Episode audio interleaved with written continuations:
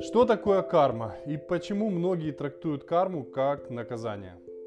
А, это очень такой популярный вопрос, из него растет огромное количество мифов. И чтобы на него ответить э, ну, более или менее понятно, я скажу, что под словом карма мы подразумеваем четыре вещи. Первая вещь, это которую все знают и понимают, это закон причины и следствия.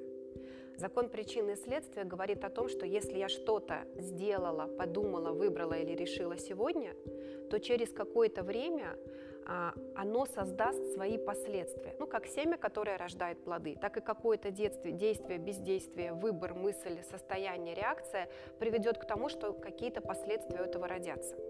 Это как брошенный камень, который круги по воде а, рождает, так и все, что мы производим, видимо или невидимо, тоже влияет на Вселенную и будет создавать некоторые последствия. Это закон, который есть, который всегда работает и который никто никогда не отменит. И, собственно, из этого закона выросли мифы о том, что карма – это воздействие, э, возмездие и наказание. Я сейчас объясню. Вторая история, как мы под, что мы подразумеваем под словом карма, это наш некий накопленный баланс, богатство наше, как хорошее, так и плохое.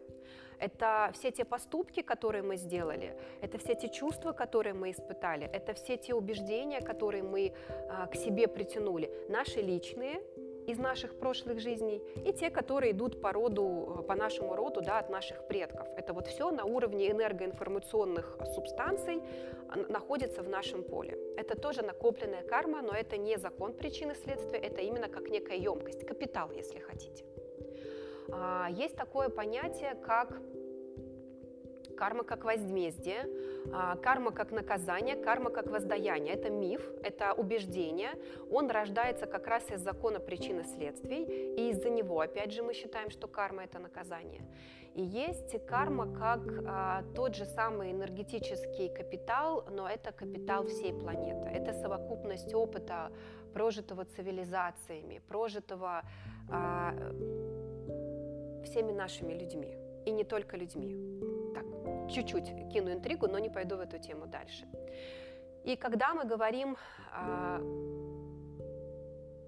о карме как о возмездии, мы говорим о том, что раньше по закону кармического вот этого обратки или, скажем, по закону причины следствия, было такое понятие, как фатальность, как предопределенность, как обязательность проживания кармы. Это означает, что если я что-то сейчас сделаю, то обязательно придут последствия, которые я буду проживать, через которые я буду проходить. Это неотвратимость получения последствия от какой-то своей причины. И поскольку уровень развития человечества у нас был ну, не совсем такой, как сейчас, а мы были чуть более э, младшего возраста, да, скажем, э, не в пятом классе, а в первом, то самый простой способ нам что-то объяснить – это через страх – Поэтому нам говорили, украл, пойдешь в тюрьму, да? сделал невидимую подлость, огребут твои поколения. Нам говорили о неотвратимости возмездия, это как раз третий пункт, третье определение кармы. А, и говорили нам об этом на плохих поступках чтобы мы лучше поняли, чтобы мы чаще об этом думали, чтобы мы больше смотрели э, на себя внимательнее и выбирали все-таки как-то осознанней. Если мы возьмем э, хотя бы новый хотя бы библейские заповеди, там же все совершенно прописано. Не прелюбодействуй, не укради, не возжелай жены ближнего своего и так далее. То есть все идет через запрет, чтобы через страх как-то держать нас в русле развития. Но а, очевидно точно так же, что если ты делаешь благие дела без корысти, то тебе тоже по закону причины и следствия придет некая обраточка.